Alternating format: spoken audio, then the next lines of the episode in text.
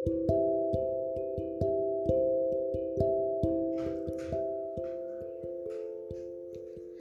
morning, everybody. I am Odette Flores, and welcome to this podcast. Today, I am going to tell you about my two inventions that I use every day.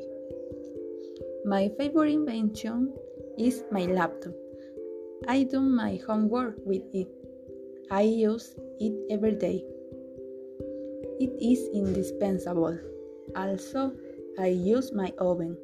I cook with it. I use it every day. It is fantastic. I love them.